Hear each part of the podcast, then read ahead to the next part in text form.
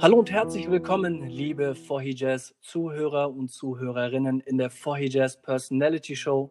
Wie ihr wisst, in dieser Show laden wir wertvolle Persönlichkeiten ein und heute haben wir einen ganz besonderen Gast. Er ist 1972 in Athen geboren, wuchs aber in Deutschland auf, wo er auch zur Schule und zur Uni ging.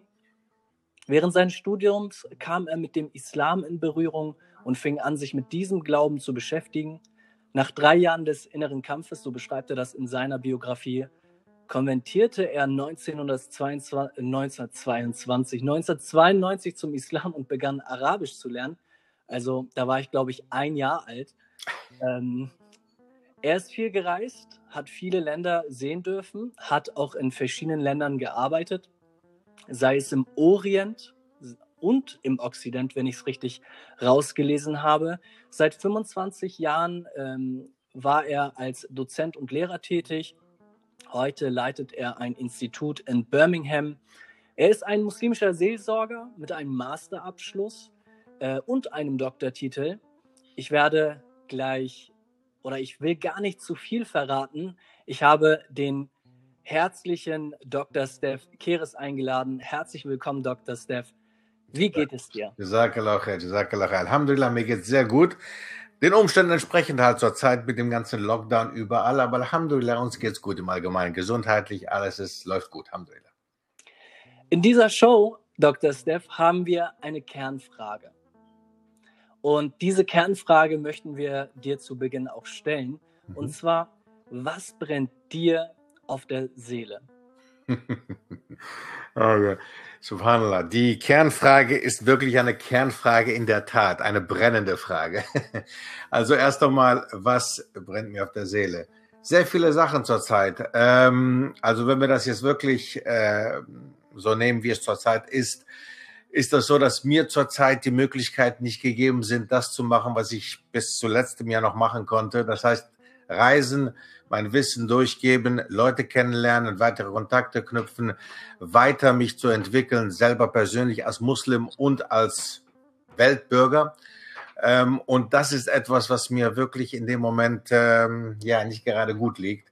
Aber ich hoffe, dass die ganze Sache mit dem Lockdown, also der ganze Sache mit, mit dem Corona, dass das halt aufhört irgendwann mal und dass wir dann wieder reisen können, eine Art von Normalität wieder eintreffen kann, wie wir es kennen. Also das ist halt die, die, die zeitliche Sache. Im Allgemeinen äh, was mir auf der Seele sitzt im Allgemeinen oder was ich für ein Problem mit habe, ist, dass unsere Umma sehr geteilt ist, dass wir als Muslime ähm, sehr gespalten sind, große Probleme haben mit der islamischen Welt. Unter uns, unter Muslimen, islamische, nicht islamische Welt, also wir haben überall Probleme. Und dass unsere Jugend äh, sehr weit weggeht vom Islam, äh, während andere zum Islam kommen. Alhamdulillah, wir haben genügend Konversionen tagtäglich auf der Welt. Trotz allem haben wir aber auch äh, Verluste. Wir haben also auf jeden Fall Jugendliche, die den Islam verlassen, beziehungsweise die das, was sie denken, dass Islam ist, dass sie das verlassen, beziehungsweise noch niemals im Islam drin waren und denken, dass sie jetzt den Islam verlassen. Das alles sind halt die Sachen, die ich im Allgemeinen, die mir jetzt auf der Seele brennen, im Grunde genommen. Das ist, äh, ich glaube, eines der Themen, was auch die Community beschäftigt. Wir haben in dieser jetzigen Zeit äh, die Möglichkeit, so viel Wissen uns anzueignen, ja. aber viele tun es nicht. Ja. ja. Und ähm, du hast da ja wirklich schon ähm, eine Plattform geschaffen, äh, wo es darum geht, sich Wissen anzueignen, auf einer Weise äh, aus der geschichtlichen Perspektive ähm, und wo man sagen kann, hey, bei mir kann man nochmal die muslimische Identität formen? Richtig.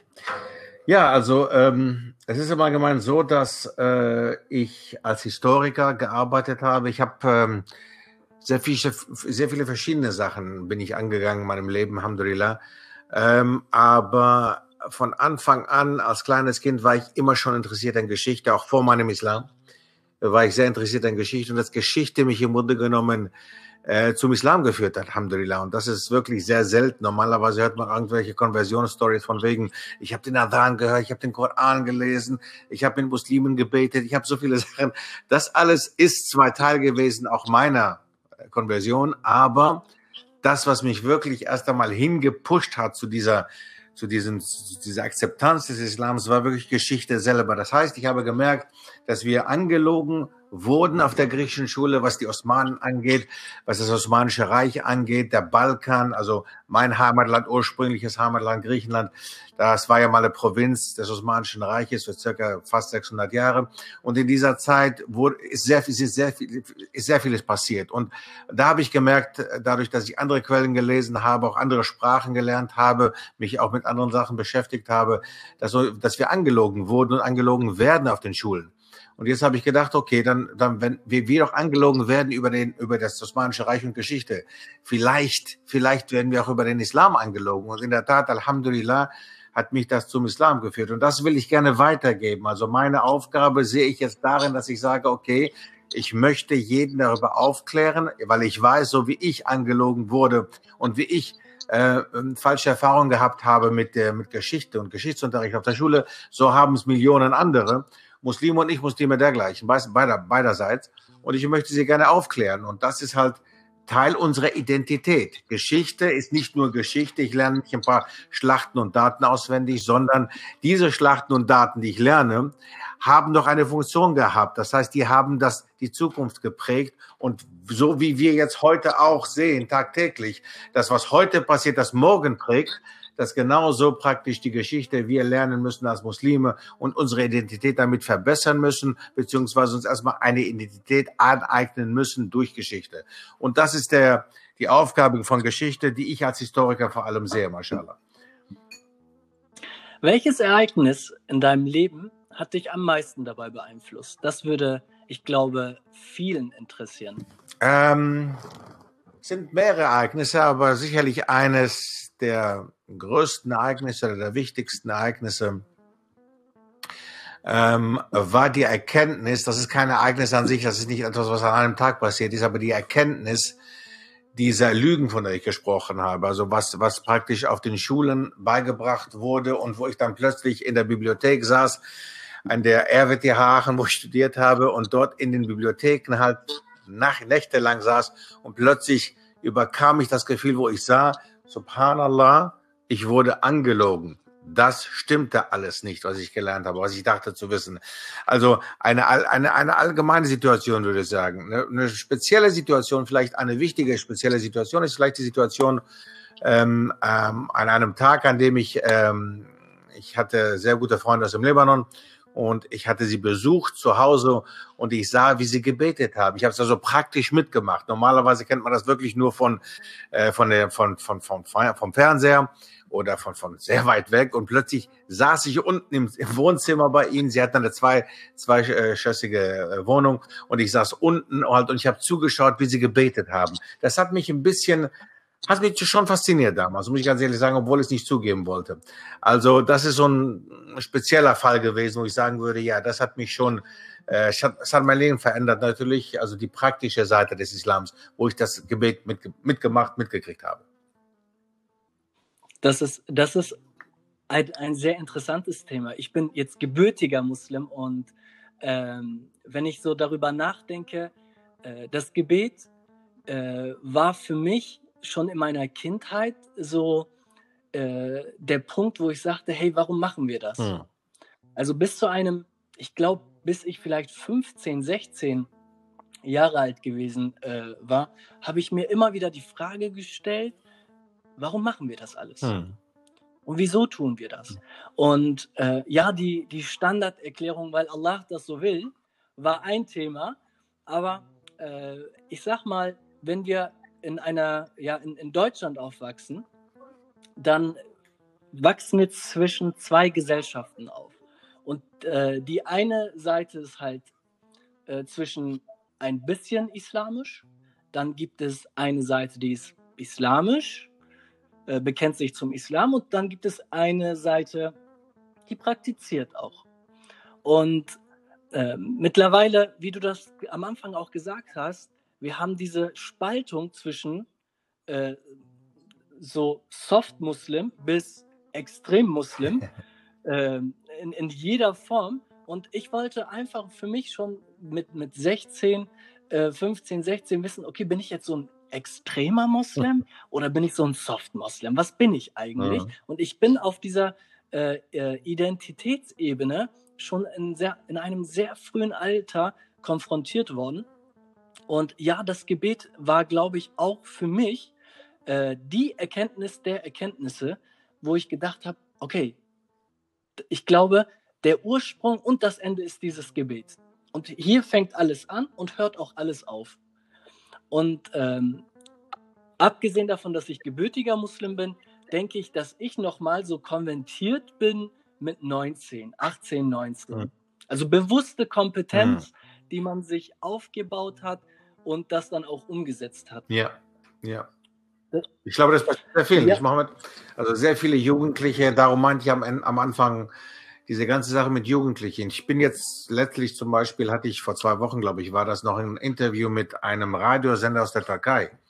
Und äh, da wurde mir auch wiederum bewusst, obwohl ich das weiß, aber es wurde immer wieder, es, wurde immer wieder angesprochen, dass Jugendliche in der Türkei beispielsweise zurzeit wirklich ganz klar säkular, äh, säkulare Vorstellungen haben und säkular sich richten. Und äh, ich finde das katastrophal, wenn man das von Muslimen hört. Natürlich ist die Türkei selber ein säkularer Staat, aber trotz allem, wenn man in der Türkei ist, ich bin sehr oft dort gewesen und ich fühle mich sehr wohl in der Türkei, trotz allem fühlt man, man merkt, dass äh, der Islam ist präsent. Also das heißt, dadurch, alleine schon dadurch, dass man den Adhan hört, allein schon dadurch, dass man die Moscheen hat, das ist ja schon äh, unglaublich wichtig, dass wir das als Muslime tagtäglich äh, spüren und sehen.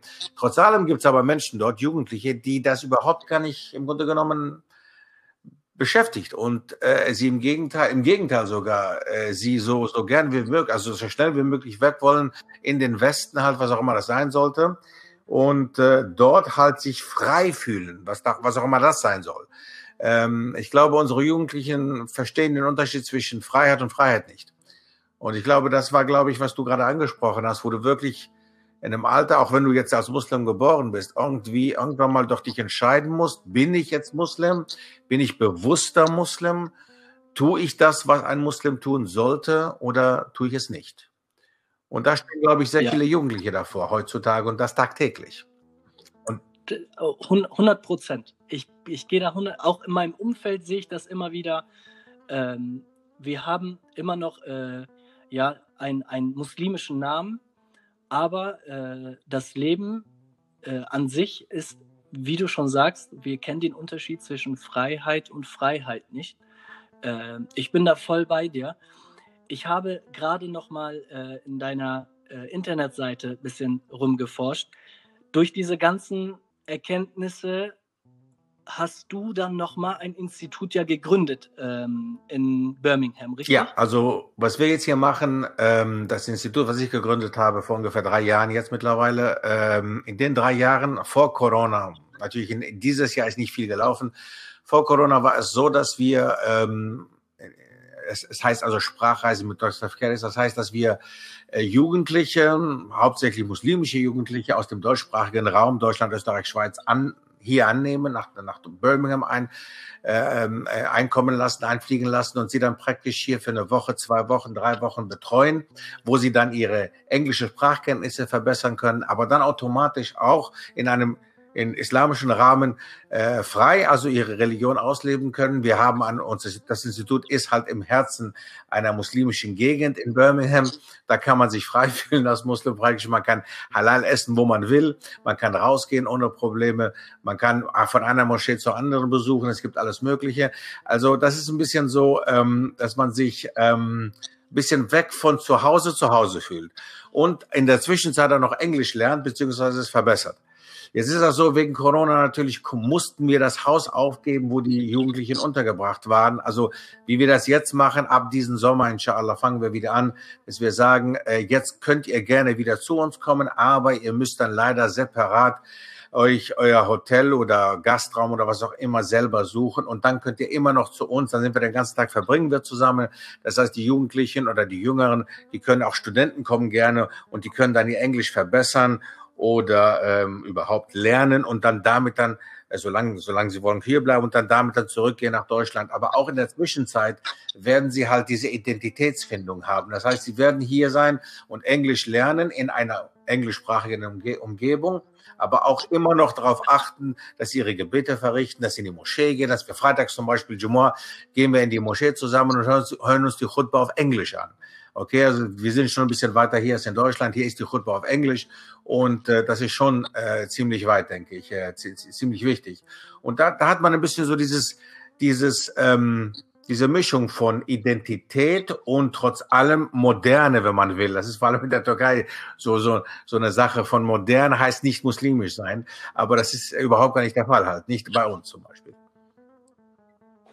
Ich sehe gerade, du hast ein ähm, neues Buch veröffentlicht, äh, die islamische Geschichte Europas. Gibt es, in der, gibt es Islam in Europa und Geschichte in Zusammenhang? Das, ja, super Frage. Genau, das ist der Punkt nämlich. Genau darum habe ich dieses Buch. Das Buch ist im Grunde genommen ähm, eine, das Ergebnis meiner Forschung vor den letzten, ich würde sagen, 25 bis 30 Jahren, in denen ich intensivst gereist bin innerhalb Europas, auch außerhalb, aber trotzdem innerhalb Europas halt wichtig, von, von, von, von Nord bis Süd, von West bis Ost.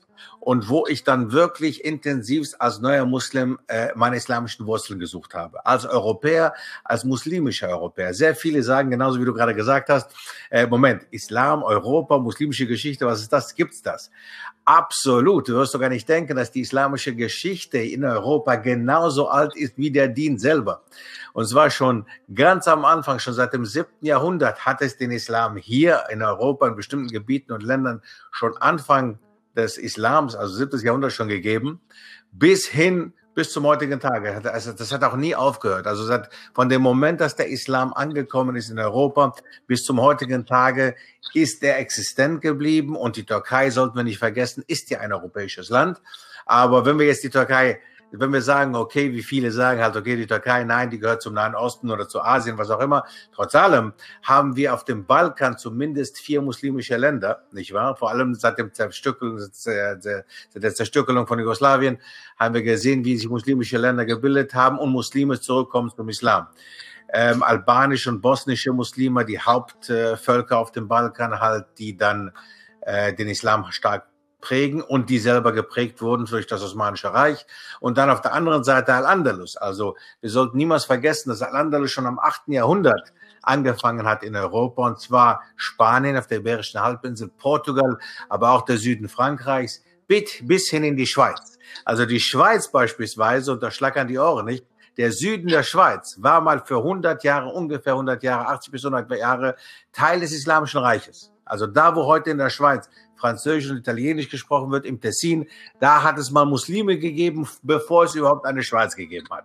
Das heißt, das sind so Sachen, die kennen wir alle nicht, das wissen wir alles gar nicht und das lernen wir auch gar nicht auf der Schule. Und das ist genau, warum dieses Lehrbuch entstanden ist und was ich noch auch in bestimmten ähm, ähm, Madrassen und Schulen in Deutschland, in der Schweiz, in Österreich wird es mittlerweile auch gelehrt, hier in England sowieso schon. Es gibt auf Englisch und auf Deutsch. Und ja, gern, gerne kann es bestellt werden, mashallah, über meine Website, wie du gesagt hast, stephcase.info. Äh, es gibt ja, glaube ich, zwei Seiten. Einmal so eine, die deutsche Version und Richtig. einmal die englische Version. Ne, einmal stephkeres.info wäre die Richtig. deutsche Version und äh, stephkeres.com wäre die Richtig. englische Version. Liebe Zuhörer und Zuhörerinnen, schlagt auf jeden Fall mal ein. Es ist sehr interessant, weil man kann hier nochmal so ein Inhaltsverzeichnis sich anschauen. Ähm, und hier eines der interessantesten Sachen, was ich gerade lese, und die erste Begegnung der Wikinger Richtig. mit dem Islam in Skandinavien. Ja, ja. ja. Also es gab ja. im 9. Jahrhundert, also, es gab schon im 9. und 10. Jahrhundert gab es schon muslimische Wikinger in Wikingerland, also in Skandinavien selber, in Schweden beispielsweise. Und das wird uns übergeben von Diplomaten und Händlern, die mal Muslime, die dort äh, gehandelt und diplomatisch aktiv waren, die sind zurückgekommen und haben dann davon berichtet, dass sie sogar Muslime getroffen haben in Schweden selber. Und das im 9. und 10. Jahrhundert, das muss man sich mal vorstellen. Also das ist unglaublich. Wow, einfach nur einfach meine Jugendsprache sagt, ich muss jetzt dazu was sagen, das ist einfach krass abgefahren. genau. Ja. Äh, gibt es neue Projekte, Dr. Steph? Für 2021. Okay, wir, wir müssen einmal kurz zusammenfassen. Es gibt ähm, Sprachreisen oder es gab mhm. Sprachreisen, die jetzt äh, im Sommer nochmal neu gestartet werden, äh, wo man quasi äh, euch besuchen kann in eurem Institut und die Sprache Richtig. erlernen kann. Äh, es gibt einmal kurz nur äh, zur Erklärung, durch die aktuelle Corona-Pandemie ist es so, dass äh, wenn man einreist, sich Hotel und Co. selber buchen muss. Ähm, das auf jeden Fall ist, glaube ich, wichtig zu betonen.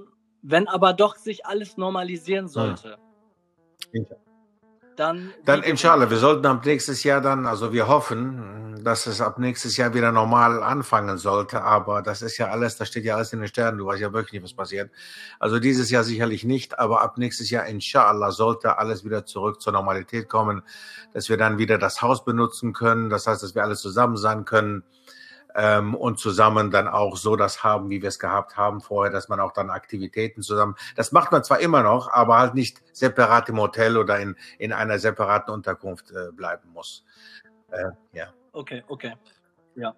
Dann zu den neuen Projekten. Ich weiß, äh, ich habe natürlich ein bisschen Recherche gemacht und Co., aber ich möchte es unbedingt von dir hören und das vielleicht von da auch bestätigt bekommen. Es gibt wohl neue Projekte für 2021. Ich weiß aber nur nicht genau, in welche Richtung das geht. Bitte. Äh, ja, Mohammed, es gibt, es gibt äh, so einiges an neuen Projekten. Also erst einmal das allererste Neue, was schon angefangen hat im Dezember im Grunde genommen, ist meine Zusammenarbeit oder Kollaboration mit ARDIN-Institut, mit dem, mit der DIN, äh, mit dem, äh, DIN-Akademie.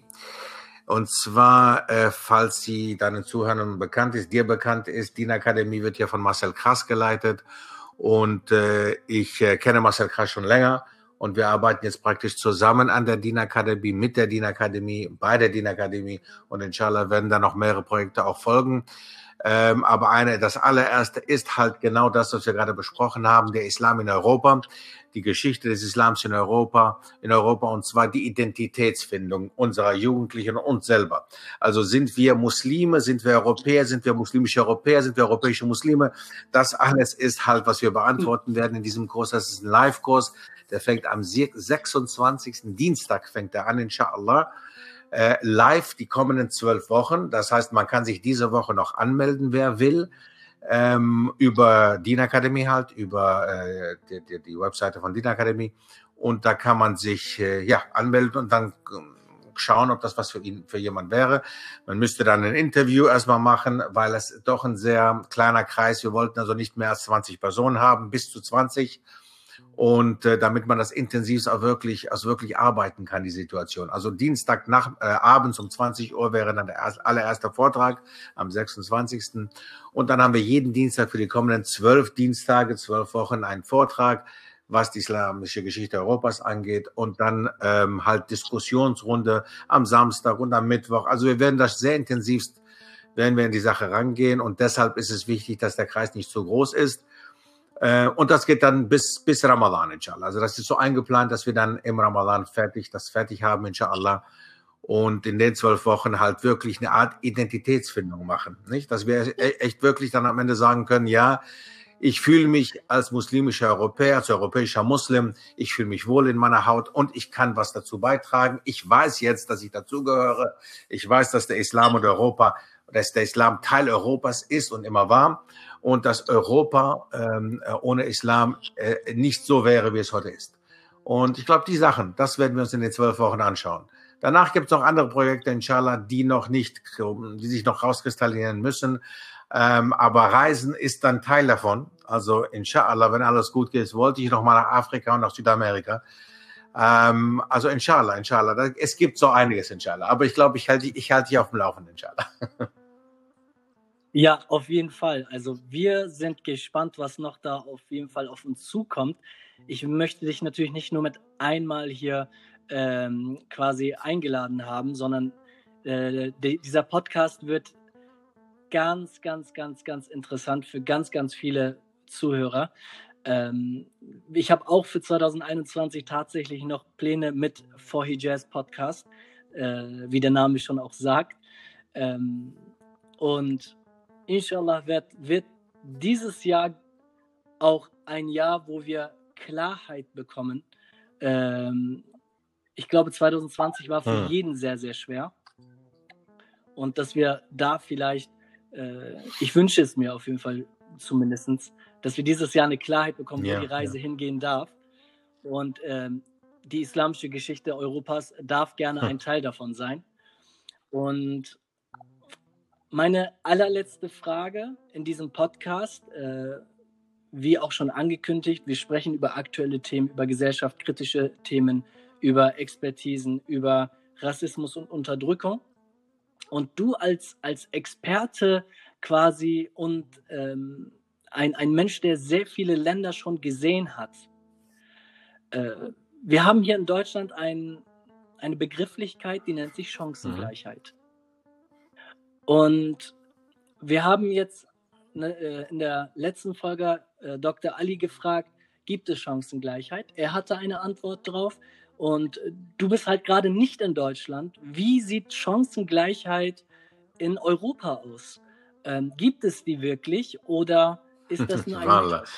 Ähm, Bruder Mohammed, es ist ähm, eine unglaublich wichtige Frage und unglaublich wichtig, um, ähm, um sich damit zu beschäftigen, und zwar als europäischer Bürger. Nicht nur natürlich Europäer, aber im Allgemeinen. Es ist unglaublich wichtig zu sehen, dass Chancengleichheit Gleichheit im Grunde genommen etwas äh, für Europa, Europäisches sein sollte. Ähm, ich lebe in England, ich lebe in Großbritannien, habe vor ungefähr 20 Jahren sogar Deutschland verlassen, mehr sogar. Ich war in Holland und ich habe sehr, sehr viel gereist, auch innerhalb Europas bin ich sehr viel gereist und habe doch die Möglichkeit gehabt, äh, das Bildungssystem beispielsweise, in dem ich auch aktiv gewesen bin in den letzten 20, 25 Jahren, ein bisschen zu vergleichen. Und ich denke, wenn man Chancengleichheit äh, anspricht, dann sollte man auf jeden Fall auf die Bildung eingehen. Wer hat, hat man wirkliche Chancengleichheit in Europa, in den verschiedenen europäischen Ländern, was Bildung angeht?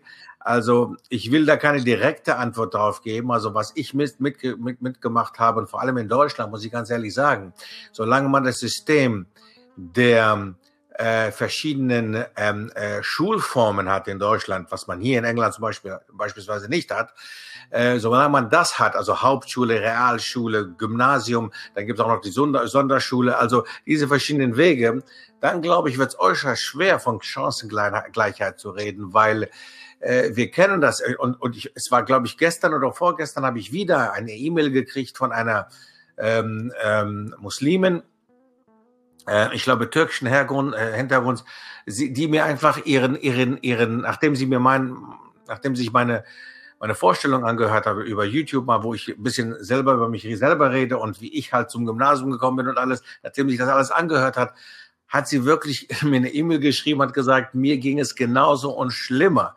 Man wollte mich, obwohl ich Klassenbeste war in der Grundschule, wollte mich meine Lehrerin nicht aufs Gymnasium schicken, weil ich dann nicht unter mein, meinesgleichen sein sollte. Das ist also das Zitat hier. Und ähm, es, ich sollte halt zur Hauptschule gehen, obwohl sie Klassenbeste war. Das muss man sich mal, an, das muss man sich mal anhören. Also sie war in der vierten Klasse. Es ist ja so, dass es vier Grundschulklassen gibt in Deutschland nicht. Und sie sollte auf die fünfte Klasse, nicht aber aufs Gymnasium, obwohl sie Klassenbeste war, sondern auf die Hauptschule, um unter ihresgleichen zu sein. Das Zitat zitiert. Sie zitiert ihre, ihre Lehrerin. Also das muss, das muss man sich mal reinziehen erstmal. Das muss man sich mal überlegen. Jetzt ist sie auf der fünften Klasse gelandet, ne, Gymnasium nach nach sehr viel äh, Streitigkeiten hin und her. Einer ihrer, ihrer Verwandten hat sie geholfen. Das war so, hat ihre Eltern halt kein gutes Deutsch konnten, sie auch keine Ahnung hatten von dem Unterschied zwischen Gymnasium und Hauptschule und dann einer ihrer Onkels sie helfen, ihr helfen konnte und sie dann letztendlich zum Gymnasium gebracht hat und sie dann Klassenbeste in, im fünften, in der fünften Klasse auf, auf, auf dem Gymnasium. Also jetzt wirklich, wir reden von Chancengleichheit, Mohammed. Das ist ein Beispiel, wo ich sage, ich glaube, Chancengleichheit in Deutschland existiert genauso wenig auch nach 30 Jahren, so wie ich die Situation in Deutschland damals kannte, bis zum heutigen Tage, im Grunde genommen nicht echt. Das, was äh, die Zukunft äh, im Allgemeinen bestimmt, ist der Status, ist der Hintergrund, ist die Religion, sind so viele Faktoren, die eine Rolle spielen. Und leider auch in Deutschland die sich so immer, es ist ja so, dass die Deutschen immer sehr, sehr stolz drauf sind, dass sie halt ein System geschaffen haben, sagen sie, dass Chancengleichheit geben soll für jeden, dass jeder dann gleich behandelt werden sollte und so weiter und so fort. Das sehe ich ganz ehrlich nicht in Deutschland. Das sehe ich auch in sehr vielen anderen Ländern Europas nicht. Ich denke, da ist Großbritannien viel weiter, auch wenn sie nicht natürlich das ideale Land sind, aber Ideal kommt noch, inshallah, in Gender. Nicht jetzt. Wir sind nicht in Gender. Wir sind halt auch auf diesem Planeten und äh, das, die Perfektionit, das, Perfekt, das Perfekte suchen wir nicht, sondern etwas, was dem nahe kommt. Und ich denke, Deutschland ist da noch weiter weg, vor allem im Bildungssystem. Ich glaube, das war eine Antwort. Also, äh, obwohl du nicht so antworten wolltest oder das ein bisschen offen lassen ja. wolltest, du hast eine sehr, ein, ein Statement schon rausgehauen. Ähm, wir danken dir, gerade als Team von For Jazz. Wir sind genau genommen drei, äh, ja, drei Personen. Und wir wollen natürlich genau solche Themen auf den Punkt bringen. Wir wollen ähm, Menschen äh, verbinden. Wir möchten gemeinsam mit For Jazz Chancengleichheit auch bieten. Ähm, deshalb war bei uns im, im, im Code of Honor der Punkt, dass wir wirklich nicht nur, äh, jemand hat mir die Frage letztens gestellt, ja, äh, lädst du nur äh, Akademiker ein oder was? Und ähm, ich meinte, nein, natürlich nicht. Und äh, dann gab es den Punkt, äh, wir haben im Bereich Startup jemanden, der sich jetzt, ich glaube, nächste Woche sich vorstellen wird. Dann haben wir sehr viele Anfragen bekommen, wo verschiedene Persönlichkeiten aus ganz verschiedenen Ebenen äh, auch am Podcast teilnehmen werden. Äh, deshalb ist für uns diese Chancengleichheit aktuell sehr, sehr wichtig. Wir wollen diese Chancengleichheit in unserem Podcast bieten. Äh, deshalb nochmal vielen, vielen Dank für die Antwort. Äh, als Abschluss möchte ich kurz nochmal an die Zuhörer appellieren. Ähm, abonniert auf jeden Fall äh, Dr. Steph Keres seinen Instagram-Kanal. Damit ihr auf den Laufenden bleibt, was jetzt in diesem neuen Projekt äh, angeht. Dann natürlich unser Podcast ähm, ist ein Thema. Äh, unsere Instagram-Seite bitte teilen, liken und, und weitersagen. Wir wollen nämlich so schnell wie möglich wachsen. Dr. Steph, ähm, wir danken dir, dass du Danke die dir. Zeit dir genommen Danke hast, euch. dabei zu sein. Äh, und ich hoffe, das war jetzt nicht Inshallah, das letzte Mal. Und äh, ich würde gerne einen abschließen, abschließenden Satz von dir, von deiner Seite. Also erst einmal äh, wirklich vielen Dank an das gesamte Team dort, mashallah. Also das ist, das ist super. Ich denke, die Sache mit der Chancengleichheit ist sicherlich etwas, die sollten wir sehr ernst uns anschauen. Und ich bin sehr froh, dass Vorhijas genau diese Möglichkeit, dass, dass, dass diese Möglichkeit gibt überhaupt. Und du hast es gut angesprochen, Mashallah. Nein, ihr solltet wirklich nicht nur Akademiker einladen, sondern ihr solltet alles Mögliche einladen, äh, der, wo, wo es sich lohnt zuzuhören. Sagen wir es mal so. Es sollten, es sollten Leute sein, die wirklich äh, einen Beitrag leisten zur Gesellschaft, einen sehr produktiven Beitrag leisten, leisten und leisten sollen und können. Und ähm, da, da ist wirklich, also das, das, man sollte da wirklich nicht nur Akademiker einladen, auf jeden Fall. Ähm, da gibt's genügend andere Persönlichkeiten genauso. Und äh, ja, ich bin froh wirklich, dass, äh, dass, dass, dass ihr mich eingeladen habt, mashallah. Und ich hoffe auch meinerseits, dass es nicht das letzte Mal sein sollte und dass wir uns sehr, sehr bald wiedersehen, inshallah. Und ich wünsche euch weiterhin alles Gute.